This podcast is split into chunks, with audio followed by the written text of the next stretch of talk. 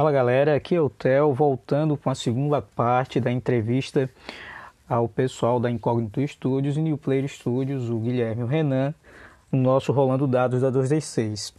E, é, na verdade, o que eu ia falar é para vocês se apresentarem, assim, né, é, quem que é o Renan, quem que é o Guilherme, né, quem são essas pessoas de fato, assim, tipo assim, ah, não, é o cara que desenvolveu o jogo, não, eu quero saber se é o cara que desenvolveu o jogo, caralho, é fato. Sim. Não, então, eu, eu sou Guilherme, Guilherme Borges, sou carioca. Nossa, isso aí tá muito. tá muito aquelas apresentações de programa de relacionamento. Da... É isso que eu falar, cara. Estou solteira, estou sem, estou solteira há duas semanas. É, não, o programa da Eliana, assim, nossa, estou solteira duas semanas e procuro um amor para ficar bem. Um açaizinho e um filminho. Não, então. Muito bom. É, eu sou. Não, então, eu sou carioca, né? Eu, eu tenho 30, 30 anos, não, 31. 31 anos. Eu tenho 31 anos. Ele nem sabe, ele tá tão nervoso que ele não sabe nem a idade dele, né? Não, então. É, eu, assim. Eu, eu sempre, desde criança, eu, eu fui muito interessado em jogos de uma forma geral, né? Tanto jogos digitais, como jogos de tabuleiro. Inclusive, quando eu era criança, eu eu, eu desenhava jogos de tabuleiro no papel. Tenho uma lembrança muito boa que é um jogo de cinema que eu fazia, era um trivia, né? De que era um joguinho de cinema de rodar dado, andar nos espaços. E, a, e a, acho que a mecânica que eu, que eu achava revolucionária na época era uma roleta que eu fiz de papel com um palitinho de dente. Que aí tu rodava essa roleta e saía o tipo de pergunta que tinha. Eu achava muito revolucionário isso na época. e era legal, assim, eu tenho uma boa, uma boa lembrança em relação a isso, tanto que esse Cinema Cine Belle Époque foi uma tentativa de trazer essa, essa, essa lembrança de infância, sabe? Com uma coisa de um cinema, só que é um jogo de gerenciar cinema, né? Que eu quis trazer, só que com essa, com essa pegada bastante íntima, né? De, de, de memória, da memória afetiva que eu tenho. É, uhum. E assim, eu, nesse período, assim, na minha adolescência, eu sempre me interessei por desenvolvimento de jogos digitais, né? Só que eu, inclusive, quando eu tinha 17, eu comecei a fazer faculdade de ciência da computação para isso, né? Para tentar desenvolver jogos e, enfim, para seguir nessa época. Só que a vida me levou para outros outros rumos, né? É, que eu acabei, eu trabalhei muito nessa nessa área de programação, de programação web e meio que acabei cansando dessa área de desenvolvimento de programação e tudo. E eu cheguei a trabalhar com muita coisa, sabe? Eu trabalhei como vendedor de tapioca, trabalhei na loja americanas, trabalhei como tradutor, trabalhei, enfim, eu, minha, minha, minha namorada fala que eu sou o Ronaldinho dos trabalhos, porque eu já fiz. eu já fiz mais de 10 tipos de trabalhos diferentes que não tem nada a ver uma coisa com a outra. Eu trabalhei como corretor de imóveis, inclusive. Caraca! Sim, sim, eu já fiz muita coisa. É, e, e assim, quando eu, com 20 e pouco, 20, 29, né, eu entrei na faculdade de, de letras e, e falei, não, eu quero, é isso que eu quero, sabe? Eu quero pesquisar línguas e tal. Só que veio a pandemia, né? Passou um, um ano, dois anos da faculdade, veio a pandemia e eu não tinha nada para fazer. Aí eu falei, cara, eu vou tentar uma coisa que eu gosto, que eu já Desde 2014 eu comecei com, com, a jogar jogos modernos, assim, né? Comecei com Catan, Porto Rico e tal. Aí, desde faz o quê? Seis anos, né? 2014, seis anos, eu já jogo, eu já me interesso em jogos assim e meio que vê aquela memória afetiva do desenvolvimento que eu fazia na, na infância. E, cara, eu vou começar a criar, é. a criar uma coisa para jogar com, com a minha família, vou jogar com a, com a minha namorada aqui. E eu comecei a fazer esse jogo do cinema, que é um, é um eurozinho, né, de gerenciamento de, de cinema, e eu fiz no papel. É, não tá lá essas coisas, mas, mas tá jogável, então é uma coisa que eu fiquei bastante satisfeito é, com os testes que a gente fez, um ou dois testes que a gente fez aqui em casa, só que é, eu comecei a conhecer o pessoal de playtests, comecei a conhecer o pessoal do grupo de desenvolvimento mesmo, e falei, cara, vamos tentar fazer esses jogos, foi daí que surgiu o Pichadores, né, eu comecei a desenvolver ele, coloquei nos grupos, aí eu conheci o Renan por conta disso, porque o Renan tinha feito o grafito e eu entrei em contato com ele por causa do grafito mesmo. Aí o Renan se interessou muito, né, por essa ideia também, porque eu, eu, eu senti, o Renan ele meio que trouxe uma, ele foi muito acolhedor, né, nesse sentido, porque ele trocou uma ideia comigo durante meia hora, uma hora, assim, só da primeira vez que a gente se encontrou, se conheceu assim, eu falei, pô, eu queria saber mais do desenvolvimento tal, do grafito. Ele falou, ah, entra lá no Discord, lá você tem Discord, entra no Discord. Eu, pô, legal. E a gente foi trocar essa ideia, cara. Isso é muito bom, esse tipo de acolhimento para as pessoas novatas, né, no, no desenvolvimento, esse tipo de coisa é muito bom. Realmente traz uma, uma, uma sensação de que, de que você pode criar algo, pode criar algo é, para um público maior, sabe? Porque no início você fica muito perdido. E assim vocês são casados há 20 anos, é isso? mais ou menos. É, é, engraçado, né? Porque foi isso foi mais ou menos que três semanas depois que eu comecei a fazer o Puxadores. Foi o que eu entrei em contato com o Renan. E eu já estava com, com. Eu já ia apresentar o jogo no, no Proto BR. Eu tinha tava duas semanas de desenvolvimento, né? Do Puxadores. Ele já estava meio que com o esqueleto já pronto para rodar. E era a primeira versão dele, a segunda versão dele mesmo, assim. E já tinha testado com as pessoas aqui em casa e tal, mas nunca tinha levado para público, tava muito nervoso. E o Renan meio que, que chegou e me, me deu umas dicas muito boas, assim.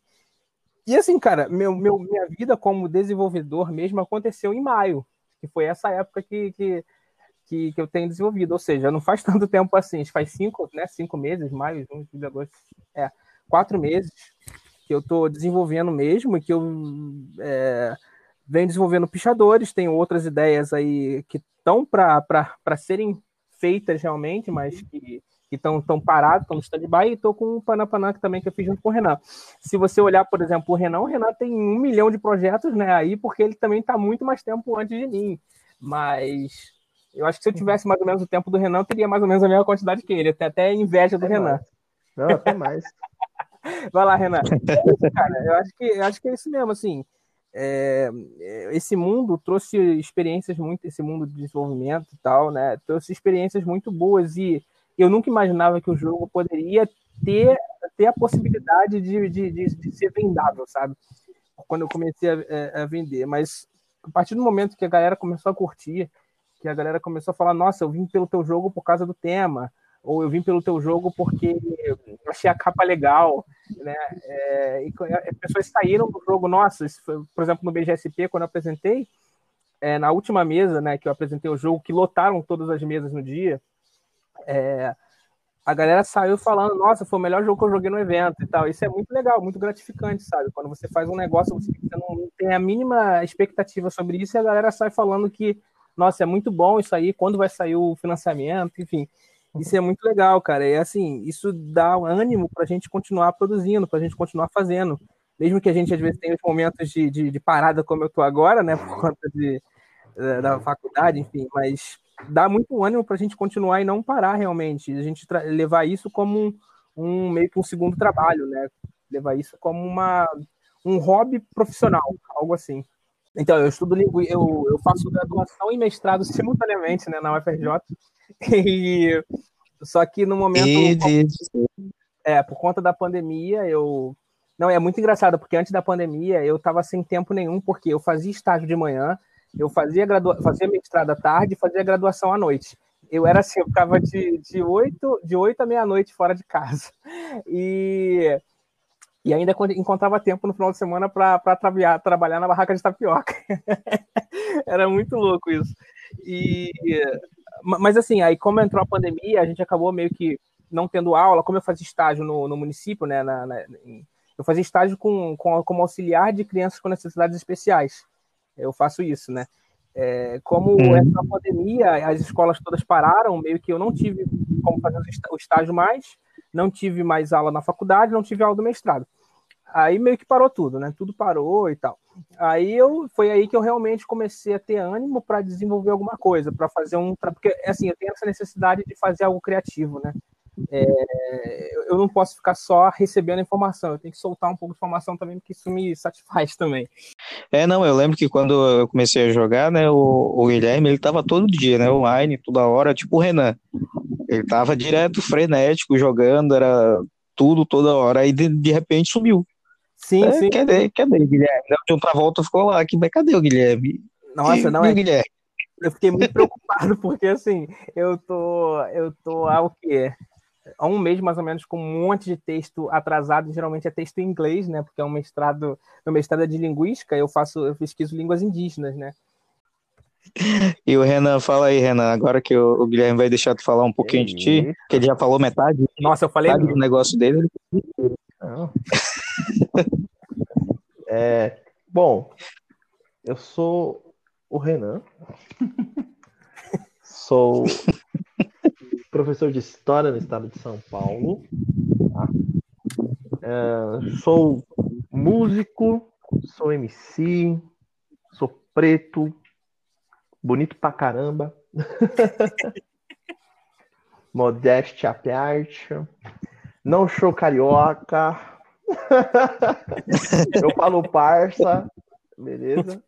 Uh, mas, cara, é o seguinte, eu, eu acho que assim, assim, voltando até o processo de pô, Renan, quem é o Renan, né? O Renan é um cara super divertido, assim, uh, fala bem, é comunicativo e tal, uh, educado, né? respeita as pessoas e também gosta de ser respeitado. Mas... bom e manter os dentes. É, exatamente. Antes, antigamente eu era um pouquinho. Eu, eu antes era mais, aceitava algumas coisas, hoje em dia não. Então, a gente amadurece com o tempo e a gente fica um pouco mais cascudo também, né? Cara, eu sou uma, uma pessoa sempre muito criativa, então sempre tudo que eu sempre vivi, é, no né, cada momento da minha vida, eu sempre me envolvi muito em, em, questões que me forçavam a ser criativo, né? Eu sempre joguei bola, então eu sempre fui criativo em jogadas, né? Uh, eu depois comecei a fazer rap, então eu sempre fui criativo com as minhas letras. Depois, é, no, no, rap, principalmente quando eu fiz né, a época do freestyle, né? Foi uma época que eu li bastante e tive que desenvolver essa parte criativa. Eu já tocava, tocava, né? Sou, né meu pai tinha uma escola de música, aprendi a tocar vários instrumentos. E aí compunha também. Então, a parte criativa, ela sempre foi intrínseca na minha vida, muito por conta da minha mãe também, que sempre foi uma artesã de mão cheia sempre envolvidas com vários projetos na, na igreja que a, nas igrejas que ela se envolvia também. Então eu convivi com esse cheiro da criatividade, sabe, na minha casa. Então, 100%. E a minha mãe também sempre foi muito criativa em como pagar as contas, né? Porque meu pai, infelizmente, não era um ponta firme, então minha mãe também teve muita criatividade nisso. Então eu digo que exemplos é para ser criativo eu sempre tive, tá ligado? Uh, e aí, assim, chegou um determinado momento da minha vida em que eu não, não tava mais jogando bola, me machuquei, um momento mais difícil, entrei em depressão e tal. Uh, e aí a música foi o que me deu assim uma saída, a princípio o rap, né? E aí tem é nesse ponto aí que eu já começo a, a trazer a minha experiência de vida como tipo, cara, como as pessoas são assim preconceituosas, elas não sabem é, assim essa coisa de criticar o rap, rap não é música o rap só fala disso, fala da cara, e assim, eles, eles não sabem. Quem fala isso não sabe. A importância que é você ouvir um cara da tua cor, numa posição de poder, falar que, olha só, você vai conseguir vencer, porque eu consegui. Não deixa ninguém pisar na tua cabeça, tá ligado? Ouvir o Mano Brown cantar uma música como Nego Drama, Entre o Sucesso e a Lama, sabe assim? Uma, uma, parte que ele tá aí o filme, uma negra uma criança nos braços, solitária na floresta de concreto e aço, tá ligado? Então, isso são palavras que faziam sentido para mim, né? Então, fazia sentido a minha realidade. Músicas falavam de uma mãe guerreira que sustentava a família. Então, o rap começou a me trazer uma visão de como, é, quem eu era enquanto cidadão, enquanto pessoa, quem sou eu no mundo. E aí, quando eu comecei a crescer um pouco mais, eu participei desse processo do rap, comecei a cantar e me envolvi. E aí, pô, uh, chegou um momento que aí eu, eu tava na igreja e tal, né? E aí também isso aí foi, foi é um processo, minha família toda totalmente religiosa. E eu acabei indo, né, sendo levado a isso. E chegou um momento que eu falei que eu precisava terminar o estudo. E aí eu terminei a, a, a escola e tal. Fui, minha mãe falou: Ó, precisa fazer faculdade. Aí eu falei: tá, e o que, que eu vou fazer, né? E eu não sabia o que fazer, não sabia o que fazer. Aí falou: olha, filha, minha mãe já estava na 50 anos, já estava na. Tinha terminado a faculdade com 50 anos, pós-graduada. Falou: olha, faz no estado, né? Faz uma faculdade para você trabalhar como professor, é uma profissão é, que você vai ter um pouco mais de estabilidade, se passar no concurso e tudo mais. Eu falei: é, pô, cara, na igreja eu sempre estudei história, afinal de contas a Bíblia é uma grande história, né? Então eu falei: ah, tudo bem, então vamos lá. Fiz a faculdade, comecei a gostar. E, cara, quando eu fiz história foi quando eu me, me assim, eu já tinha me encontrado. Mas aí foi quando na faculdade eu comecei a me desconstruir, entender quem era o Renan e o que o processo histórico de vida dele fez com que quais eram os pensamentos, a visão de mundo dele, né? Uh, e uma coisa que eu não posso negar é que meu caráter ele foi forjado muito bem. Só que a minha identidade enquanto negro não, né? Minha mãe é branca, meu pai é negro e assim nunca nunca vivi problemas raciais dentro de casa, mas a minha mãe é obesa, então a gente teve lá uma pessoa negra, uma, uma mulher que não era esteticamente o padrão de beleza, e aí eu fui começando a entender como é que funcionava uma sociedade, como as pessoas são cruéis e como a, as pessoas gostam sim de separar as pessoas por conta de algum estilo, por causa de algum tipo, por causa de algum, algum fator determinante faz essa separação. E essa construção, essa desconstrução do Renan é, começou a construir o Renan que, que hoje tem um. Ele está se desconstruindo a cada dia, mas ele tem uma posição hoje.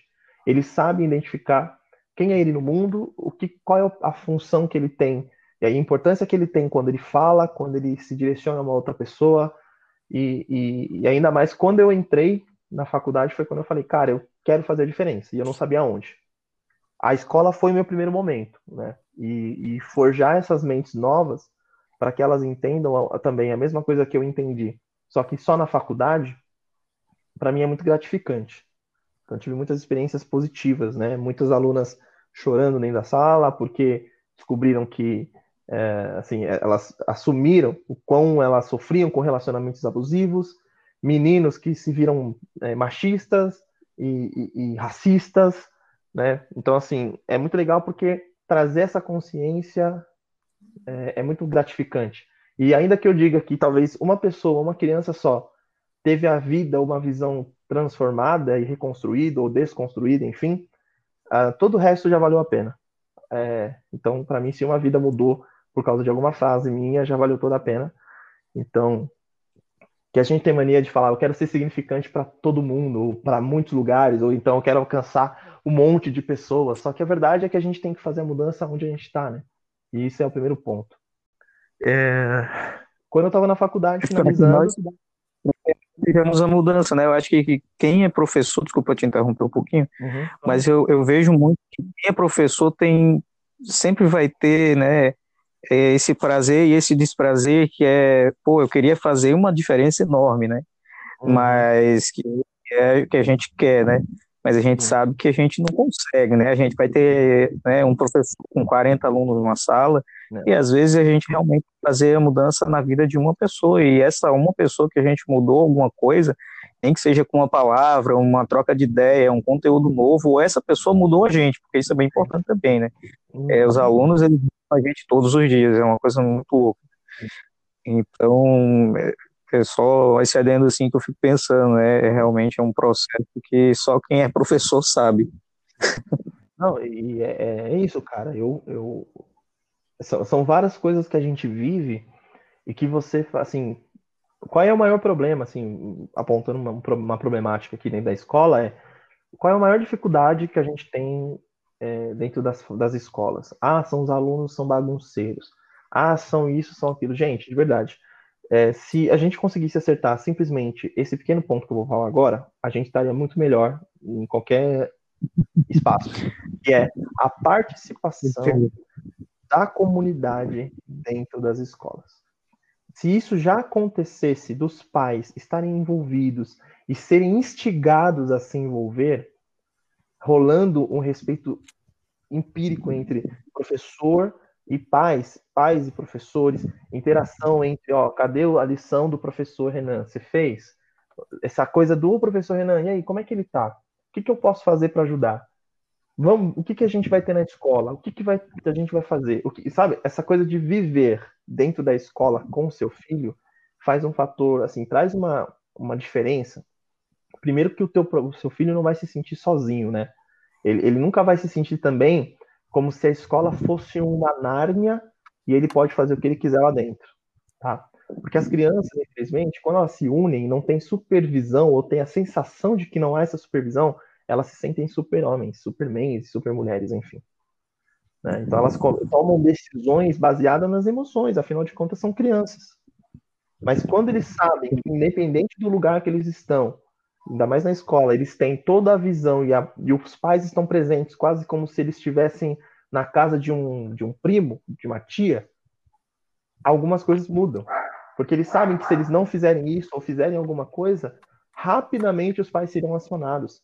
E eles sabem também que os professores têm uma autoridade em dizer, olha, se você fizer isso, tal coisa vai acontecer. Então o respeito começa a girar, porque o filho vai ver o pai respeitando o professor e vice-versa.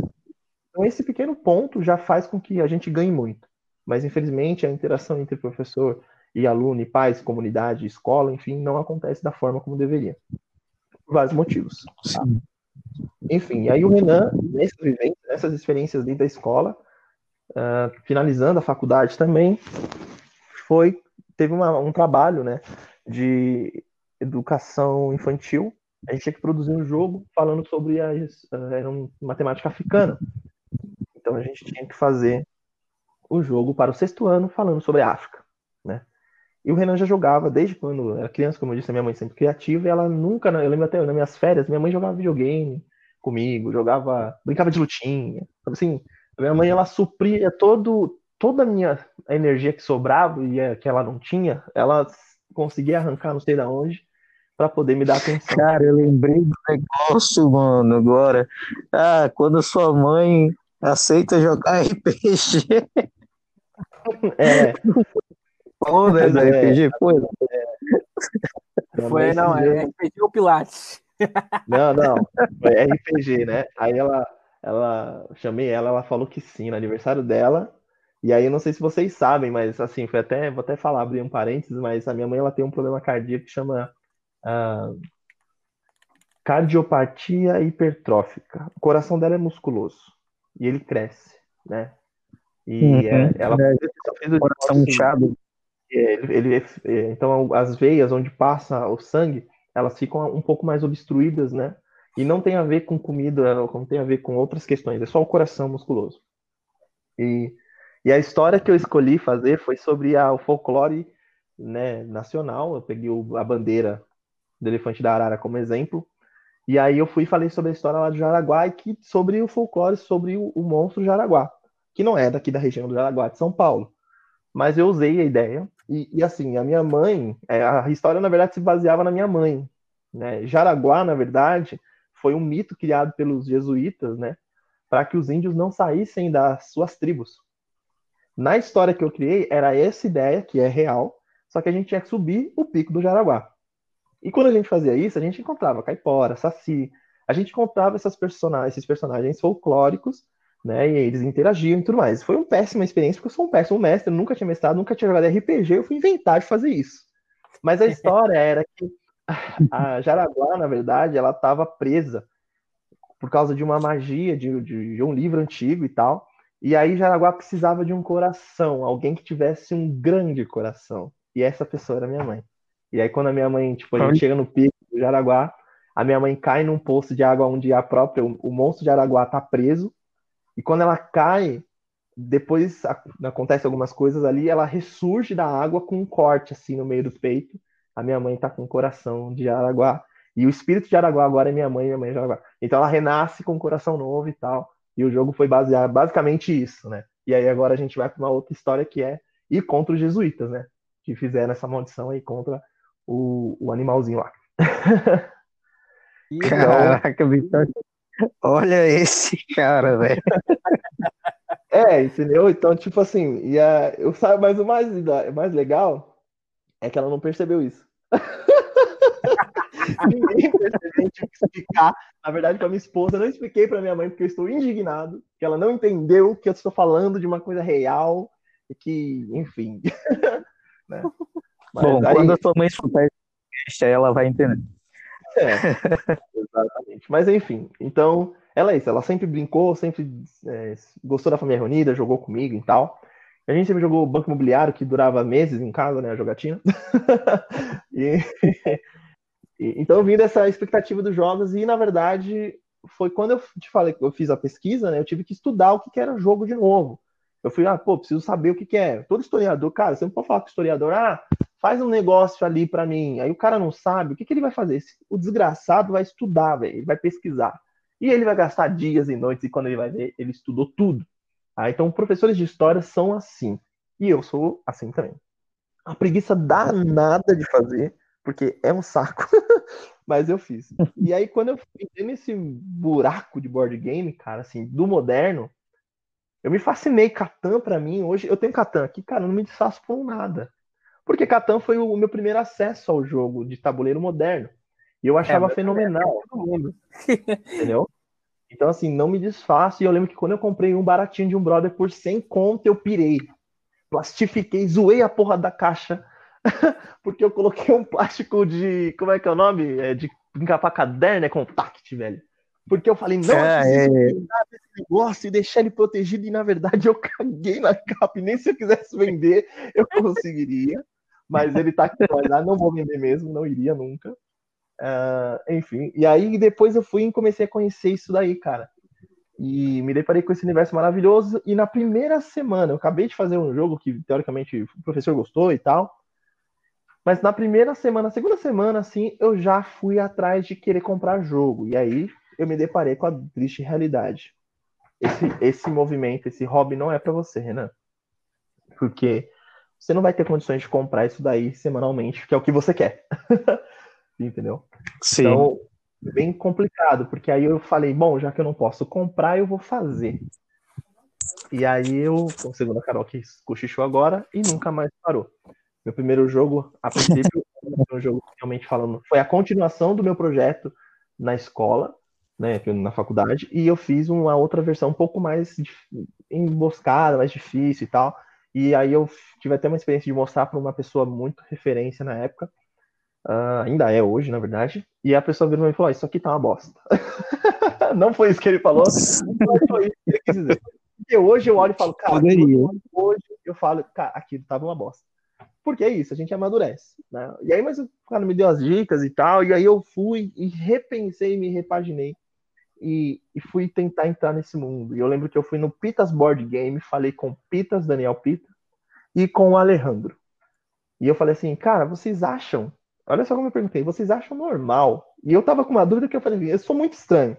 Eu, sou, eu devo ser o único. Eu falei, vocês acham normal uma pessoa que acabou de entrar no hobby querer fazer jogo? Aí eles estavam assim, pô, não, normal, de boa. Aí eu falei, não, porque eu tô querendo, né? E eu já tô com um monte de ideia. Eu olhava de verdade, eu vi uma pulga pulando no meu cachorro falava, cara, vou fazer um jogo de pulga. Eu, sei lá, o meu chuveiro eu falava, João, vou fazer um, um jogo sobre consertar chuveiro. De verdade, eu andava na rua com meu caderno e eu lembro que eu ficava anotando possíveis temas e já tentava desenvolver alguma coisa assim de cabeça. Entrava na internet e joguei assim. A minha primeira pesquisa foi como fazer um jogo de tabuleiro. Aí tinha umas cinco dicas para fazer jogos de tabuleiro. Anote a sua ideia escreva não sei o quê, e aí não sei o quê. E aí caraca, que legal, tão assim fácil, é só isso para fazer um jogo de tabuleiro aí, assim, né? Chega o Ogum vem lá de cima assim e fala assim, meu filho, você não sabe da minha entendeu? A triste, a triste realidade é outra. Mas assim, eu não desisti, não desisti porque é uma coisa que dá. É, você meio que se orgulha quando você faz uma coisa que o pessoal gosta, mas também é desafiador. Você conseguir produzir uma parada que alguém fale assim, cara, isso tá bom. E é muito realizador, né? E eu tenho um problema muito de tipo. Uh, assim, eu gosto de de estar tá envolvidão, velho. Eu não consigo falar, pô, Renan, vamos trabalhar aqui comigo numa empresa multinacional e você vai cuidar só do portão. Porteiro. Irmão, eu vou achar alguma coisa no portão quebrado que eu vou falar, chefe, vem cá. Tava pensando aqui para melhorar esse ciclo aqui, ó, da pessoa entrar por aqui, sair por ali. Você não acha legal? Cara, eu ia começar a querer dar solução, porque eu gosto de ser a pessoa proativa, envolvida em mudanças, em coisas novas. Isso é uma coisa particular. Ah, o Renan é prepotente hum. falando isso. Você não me conhece? Vem aqui que eu vou te apresentar, né? Você vai ver quem é o Renan. E, e bom, e hoje é o Renan é isso, né? Depois desse processo todo, que eu tô falando bem mais que Guilherme, viu? E... É. Dizem que o professor fala muito. Eu tentei ser o mais, o mais rápido possível, né? Mas, mas eu, eu, o nem, Renan nem tô esperar. Não, eu não tô tentando nem ser rápido. Aí o Renan foi e fez o, o, primeiro jogo. Aí assim, o primeiro jogo ficou horrível. Depois eu fiz um segundo lá chamando Ofurô. Depois eu fiz outros, um monte de outro. Aí depois eu fiz um jogo que funcionou, que foi o Supremos. Chamou a atenção da galera. O pessoal do BGSP me aceitou, o Fernando e tal, abriu as portas para me levar protótipo. E eu comecei a engajar. E aí tem um detalhe muito importante. Sempre quando a gente vai falar, principalmente de questão de cor, né, de negritude dentro do board game, esse é o, o pilar dos meus discursos. O quão excludente ele é a partir do momento que uma pessoa se, se prontifica a querer conhecer. Por quê? Para você ir para um evento é de graça, mas não é perto. A partir do momento que você chega no evento, ninguém te recebe. Você somente entra e tenta entender como é que funciona. Ninguém tá lá para te dizer, oi, tudo bem? Como é que é o seu nome? Opa, tudo bom? Já veio aqui, é a primeira vez? Não tem receptividade, não tem. Em nenhum evento, tá? Isso não é um problema da pessoa que organiza, não é um problema, isso é um problema da cultura board game. Ok? É isso que eu ia falar, é bastante da cultura. Isso é um problema da cultura. O único lugar que você vai se sentir assim, talvez, são em luderias, são em lojas de board game que o cara sobrevive desse atendimento. Ele precisa dar essa atenção para as pessoas que entram. Para quem não, cara, eu vou fazer. É, mas então... o problema das luderias é que você, pelo menos aqui no Rio, as luderias você só encontra em, em áreas nobres. Então é muito distante, por exemplo, de onde eu moro, né? Você tem que pegar, tem que fazer uma viagem, às vezes, de, é. de duas horas, de uma hora e meia, daqui para a uhum. Zona Sul, daqui para Tijuca, que é um local bastante distante. É onde ocorrem eventos e, e, isso não só na, no board game, né, mas coisas como eventos, até eventos de anime mesmo, é coisas uhum. só distantes, sabe? É, toda essa mas... parte de cultural é mais complicada pra gente. E aí a gente tem uma falsa ilusão de que o board game é, é ele é inclusivo, entendeu? E não é isso. Pelo contrário, a partir do momento que você tem dois lugares ou apenas uma região mais centralizada eventos, né, isso já quer dizer que você está excluindo boa parte da regi das regiões marginalizadas. Uhum. Né? Lembram que marginalizadas de que estão à margem né, da cidade. Sim, então, sim, sim. É, então, então isso já é uma problemática. Eu lembro que é isso. O Guilherme falou duas horas. Eu falei, Guilherme, pega a minha mão e vamos juntos, porque este é a minha caminhada. Imagina eu, duas vezes por semana a três, tá? Eu tenho que sair da minha casa e gastar duas horas para ir e duas horas para voltar de um evento. Cara, eu pegava ônibus, trem, metrô, ônibus às vezes, para chegar no evento. E chegava lá suado, né? Aí tinha que ir pro banheiro, me arrumar, depois já ia lá, montava o jogo, suando, pingando. Entendeu? E aí é, você fala assim, cara, mas quando você chegava lá, como é que era? Às vezes uma pessoa só jogava o meu jogo. O dia inteiro. Então. Sim. Sabe? Ah, pô, mas o cara tá se fazendo de coisa. E não, não é isso, é uma realidade. É uma realidade. Ah, mas isso não é só porque você é preto. Cara, tudo bem, mas é pior ainda quando você é preto. Porque você não sabe, e aí que é o, que, o problema, você não sabe se é por causa do teu jogo, se é por causa do teu status, ou se é por causa que você é preto. E muitas vezes é por causa dos três. é por causa É, eu ia falar, já que você comentou antes, é uma junção das coisas, né? E, e, e deve ser um, uma parada meio sei lá, mano, porque é, é, é um padrão do, do público do board game no geral, entendeu? É, eu, eu que tu tá falando dizer, independente, independente da área, sabe? Não, eu costumo dizer o seguinte: é, tem um designer que eu amo de paixão, ele é muito brother, é o Ron, o Ron Roddiday. Ron, desenvolvedor lá do Seven Bridges, Carnavalesco, o cara é. Se você sentar um minuto para falar com o Ron, você se apaixona pela pessoa que ele é.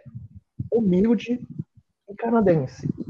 Olha só. O Ron tá lá, alto, belo, aquele queixo de. de como é que é o nome? De Thor. né? Queixo de Thor. Ele coloca a noz que ele faz assim, ele quebra e abre a noz e fala assim: Para você, meu filho.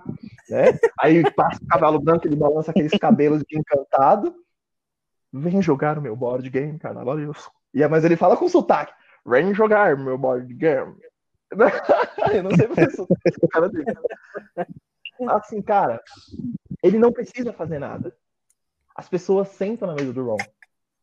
E eu lembro disso, das pessoas passarem por mim do lado. A minha mesa ficou depois da do Ron. As pessoas passavam no meu jogo, às vezes olhava pra minha cara, ou disfarçava o olhar e chegava e sentava no Ron. Cara, mas não, o Ron já é um pouco mais conhecido. Cara, mesmo se não fosse, porque eu tinha outras pessoas lá sentadas que não eram conhecidas e elas recebiam outros olhares. E aí isso é uma parada que. Por que, que eu sei disso?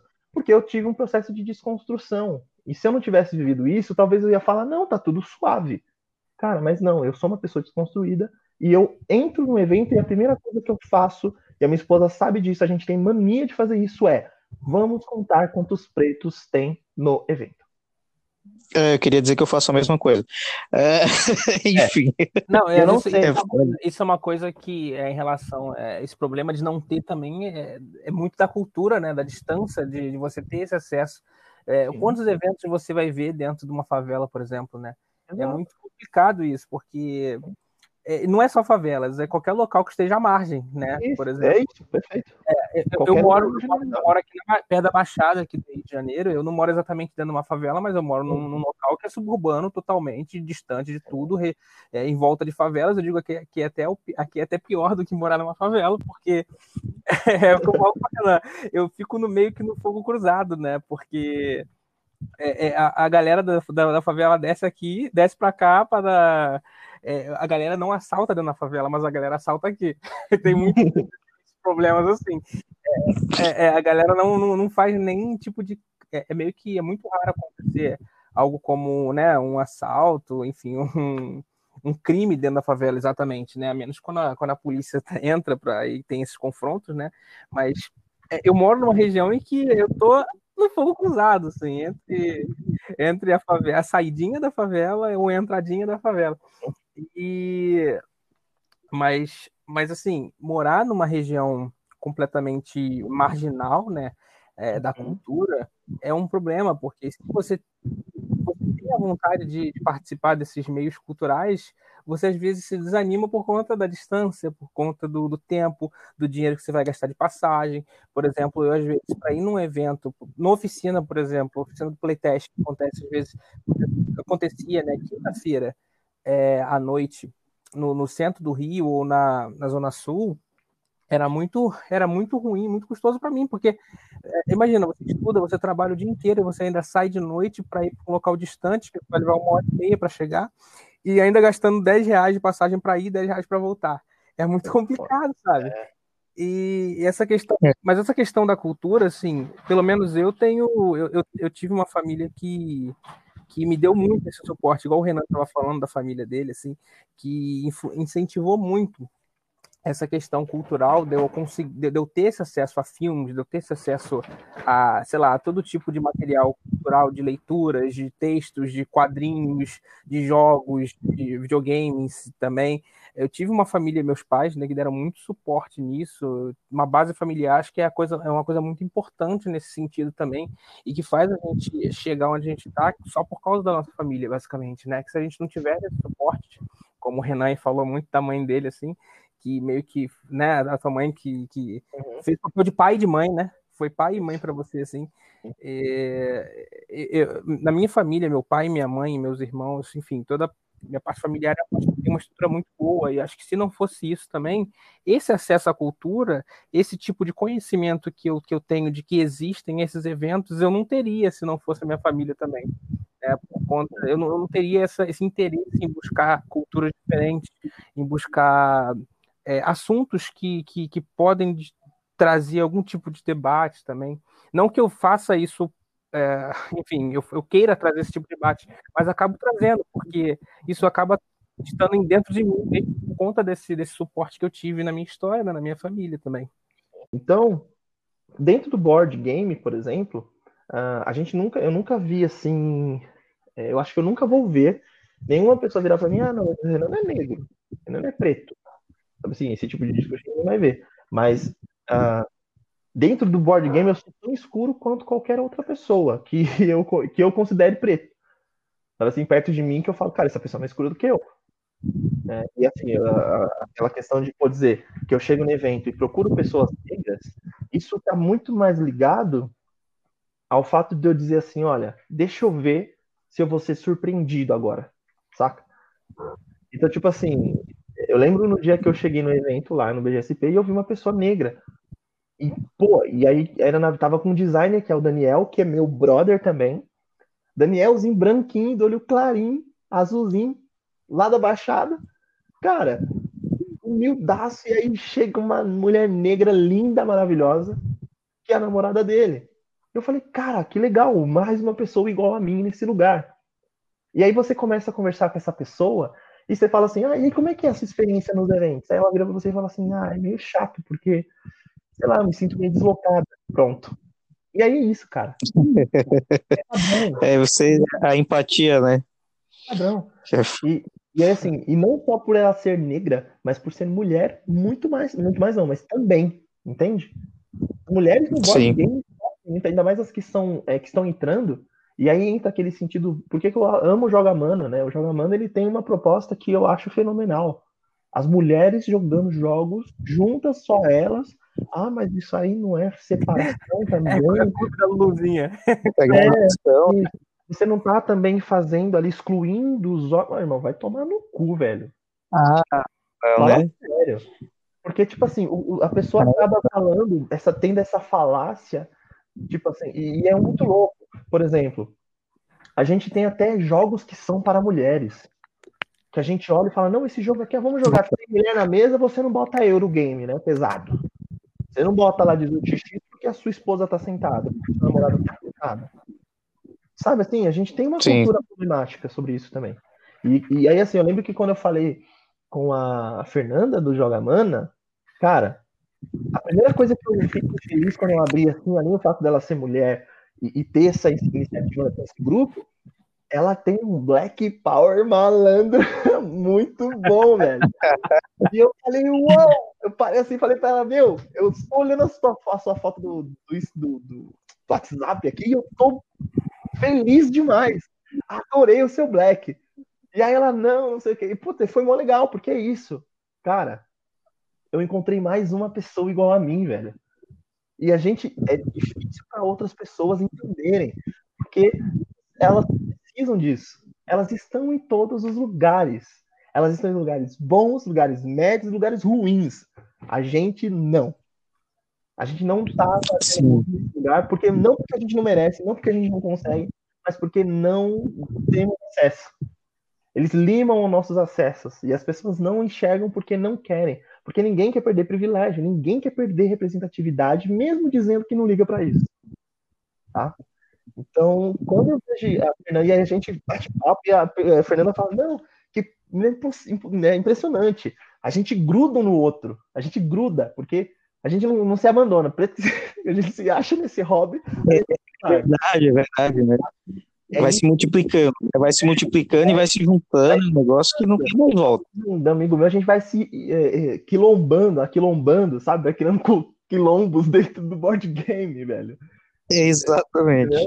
E tipo assim, pô, o Renan hoje, então, é esse cara, é esse cara que conseguiu, através dos jogos dele, pensando um pouquinho fora da caixa, trazendo uma proposta de, é, vamos lá, de colocar a cultura dele dentro dos board games, ele conseguiu uma editora muito legal, tem uma visão aberta, tem uma pessoa lá que olhou para mim e falou, cara, eu acho que o Renan tem uma visão bacana, e ele tem potencial, e o cara trocou ideia comigo, jogou o meu jogo, ele não fez isso porque eu sou preto, só porque ele olhou para mim e ficou com dó, ele jogou o meu jogo, e ele, ele partiu, ele quebrou a barreira do cara que é diferente, vou ver só porque é diferente, não, eu vou ver, e se tiver potencial, aí sim eu vou levar, e foi isso que aconteceu, ele viu que eu tenho potencial, e eu tenho, cara, Tá? Eu não tenho que ficar de falsa modéstia, não. Eu trabalho, eu faço meu jogo e eu testo e assim aceito crítica, desconstruo, reconstruo sempre. Eu não tenho esse problema.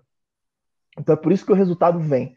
Mas o resultado só vem porque eu fui uma das pessoas pretas que são Uh, que, se uma pessoa preta igual, que seja diferente de mim, que é essa pessoa que sai arrombando portas ao invés de ficar batendo, ela não entra no board game, né?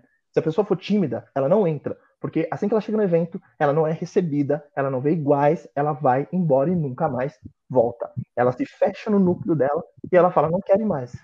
Beleza? A diferença é que o Renan tá nem aí para isso. O Renan vai e entra mesmo.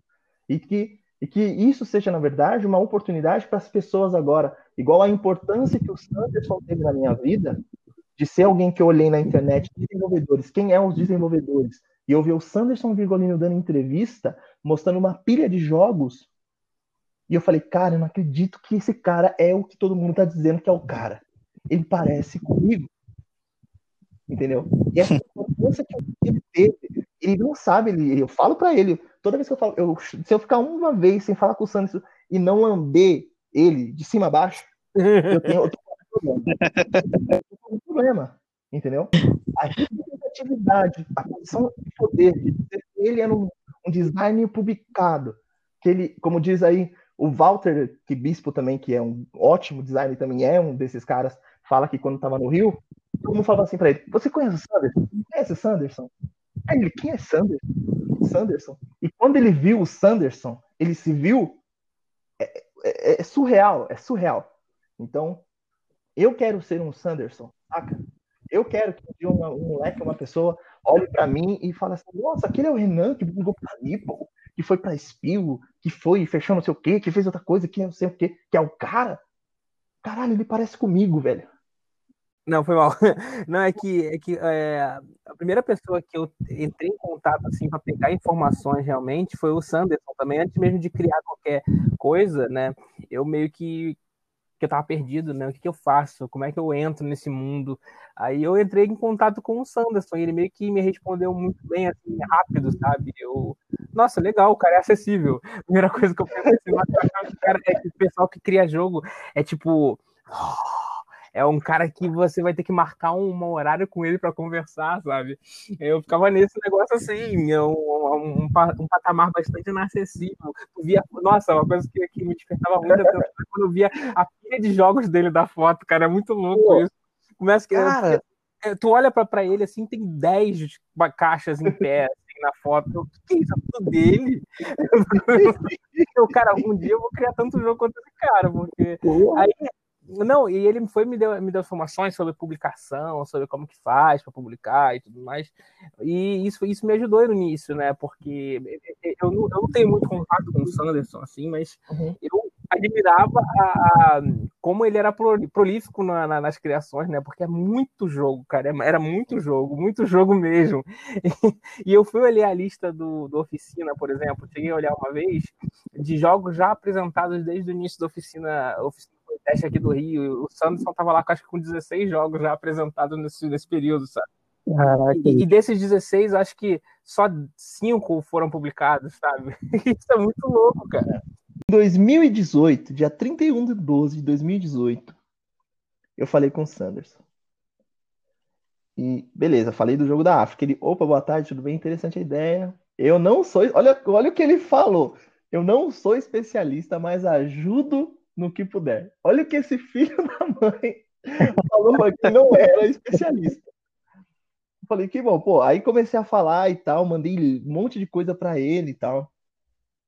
Aí ele, puta. Uh... Aí a gente começou a conversar sobre eventos e tal, e aí ele falou do diversão offline e tudo mais, mandei vídeo para ele, ele, pô, dando maior atenção pra um cara Zé Ninguém, velho. E aí eu, tipo, velho, olhando, mano, aí fui e falei com outro cara, um cara famoso que eu não vou falar o nome. Ah. Uh, e aí eu só, eu só, consegui ter a resposta desse cara porque alguém me indicou. Tipo assim, eu tive que falar que, que tal pessoa falou comigo e falou pra mim falar com ele. Entendeu? Eu olhar para os designers nacionais, porque você não precisa ser preto para você fazer uma coisa boa também. Ou abrir uma porta para pessoas negras. Você não precisa ser preto. Mas, cara, quando um, um preto faz, você é louco. É, é, é o Wakanda. É, é o Wakanda calor. Forever. É Forever. E é tipo assim, cara, era assim que vocês, brancos, se sentiam quando assistiam um filme de heróis? Caraca, moleque, agora eu tô assim também, velho. A gente tá assim agora. A gente tem o herói, herói preto na, na tela. Tá ligado? A gente tem desenvolvedor publicado pela MipoBR. A gente tem desenvolvedor publicado lá fora. Ah, eles têm o Eric Lang, aqui a gente tem Sanderson Virgolino. Se ligou? Porra! Porra, aí sim, hein? Galera, eu agradeço imensamente a disponibilidade de vocês para estar tá aqui falando na madrugada dos jogos, né? Porque realmente, literalmente, são 2h20 a gente tá gravando. E é, são os malucos, né? Daqui a pouco a gente vai jogar. Parece até que eu tô vendo. até que eu tô vendo. Mas realmente é gratificante poder também conhecer um pouquinho mais, né? Entrar na, no mundo de vocês, né? De quem desenvolve. Eu não desenvolvo porra nenhuma. Então, ei, o Guilherme falou que caiu a luz, hein? Ah, é, então, é a que eu caí mesmo porque piscou a luz mesmo. Não, mas assim, ó, é, é realmente para quem está, né, faz, considerando, né, pelo menos o pouco que eu conheço desse universo, para quem já está há bastante tempo querendo não produzindo, né, para mim seis meses já é bastante tempo.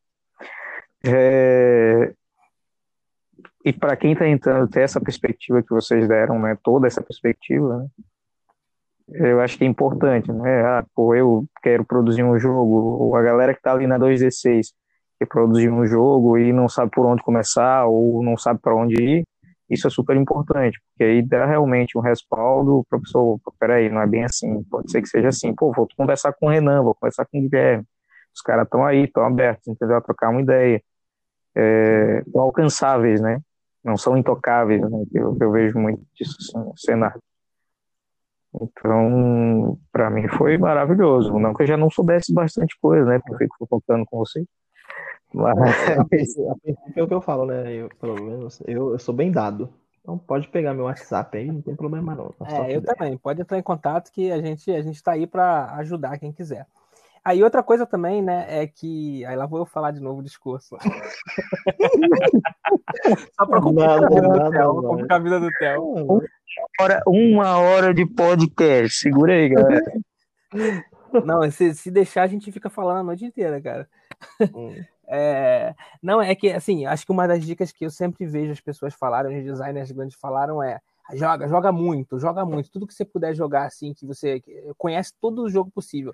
Mas aí cai um pouco naquela questão, foi um grande problema isso também para mim, é a questão da acessibilidade dos jogos, sabe? Uhum. Você, você, jogar muito, legal, é, é, o sonho de todo mundo querer, de todo mundo que tá nesse meio, jogar muito, né? Mas e aí, como é que você vai ter acesso àquele muito jogo que tem, sabe? É, então, meio que ver muito vídeo. Acho que a, a, dica principal é essa: assiste muito vídeo e tenta é, jogar aquilo que você. Tenta fazer um jogo em casa, é um PNP mesmo. Tenta reproduzir algo que, que você vê nos vídeos, nos jogos famosos, jogos consagrados ou jogos desconhecidos, sim. Conheça muitas coisas, sabe? Tenha uma base cultural grande, não só em jogos, mas em qualquer outras coisas que vai te trazer.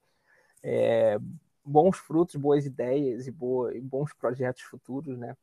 E essa coisa do jogue mesmo, agora nesse momento da pandemia é mais fácil, porque você pode pegar um Tabletopia, um BG, um BG é, Board Game Arena, né? Jogar o Board Game Arena que está muito acessível lá e tal, tranquilo. Mas assim, isso antes da pandemia é complicado, porque isso não era tão divulgado, as pessoas não jogavam tanto pela internet. E o único acesso que você tinha ou você comprava o jogo, o jogo ou você ia numa luderia, mas aí que tá outro problema, né? A questão da distância, a questão do, do, do, como a gente vai chegar no local, isso, vários outros fatores, enfim.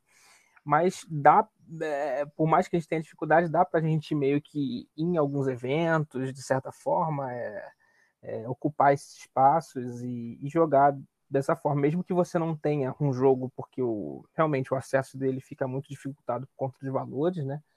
Mas é, enfim, o board game é elitizado como padrão. Isso é uma coisa, isso é uma coisa para um outro podcast, né? É, é, isso aí não é um assunto para agora, mas é, assim, além de jogar, né? Além da dica que todo mundo dá de jogue, jogue, jogue, eu acho que você conheça e tenha bagagem cultural, assim, que você pode ter acesso de graça na internet. Assista muito jogo.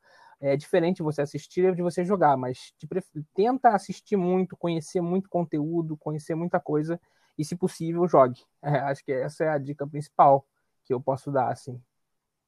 Aí, ó, galera, se possível, jogue. Foi uma boa, acho que é uma boa dica, porque se a gente for parar pra pensar, mano, é muito jogo, né? Sim. Porra, eu não dou conta, não consigo acompanhar. Sim, sim. É muito então... louco. Você pensar que você não vai jogar muita coisa que você queria jogar na tua vida. sim. Agora, agora sim, eu espero para finalizar, né? É... Assim, primeiro eu convido vocês a estarem nos próximos podcasts, porque é muito mais divertido do que ficar falando com uma pessoa só, quando tem, né, é o, as pessoas do grupo do Patati Patatá da 2DC, né, que o pessoal, Nossa, né... De falta do Fisão, de falta do Fisão e da, do... Eu, eu senti também. Mas quem seria, né, aí, pessoas que vocês gostariam de ver aqui no podcast? Ah, vai lá, Renan. Fala, lambe, lambe de novo aí o teu. O teu... Sabia, né? É isso aí. O Guilherme também, a mesma coisa, assim, Cara, vocês, não, assim, sim, eu gostaria, é, eu gostaria de ver o Sanderson sim, mas são pessoas que, que, que tem, já tem, tem, por mais que é, eles já são conhecidos de certa forma, eu gostaria de ver o Sanderson sim, mas eu gostaria de trazer outras, de, de que trouxessem outras pessoas que não têm tanta voz, assim, não tem tanto nome, por exemplo, o Daniel, o Daniel é um cara que eu queria ouvir, ouvir ele falar aqui também. Qual o Daniel? É, o Daniel é de Santos, pô, o Dani. Ah, tá, o Dani. Dani Siqueira. É. Eu queria ouvir o Dani também. Tem o, Dani, Dani Guará, né? É, o Léo Franco também, eu gostaria de trazer ele aqui, que o Léo tem, o Léo vai trazer uma, uma vivência diferente aqui da nossa, ele tem é. uma visão completamente diferente de jogo da gente, então acho que é legal trazer o Léo também. Com certeza a gente vai estar convidando essa galera e vamos encerrando por aqui o nosso podcast, agradecemos já algumas vezes. É, quem nos acompanhou até agora, teve a paciência de escutar a gente até o final né, a entrevista com o Renan e com o Guilherme. Rolando dados da 2D6 Board Game.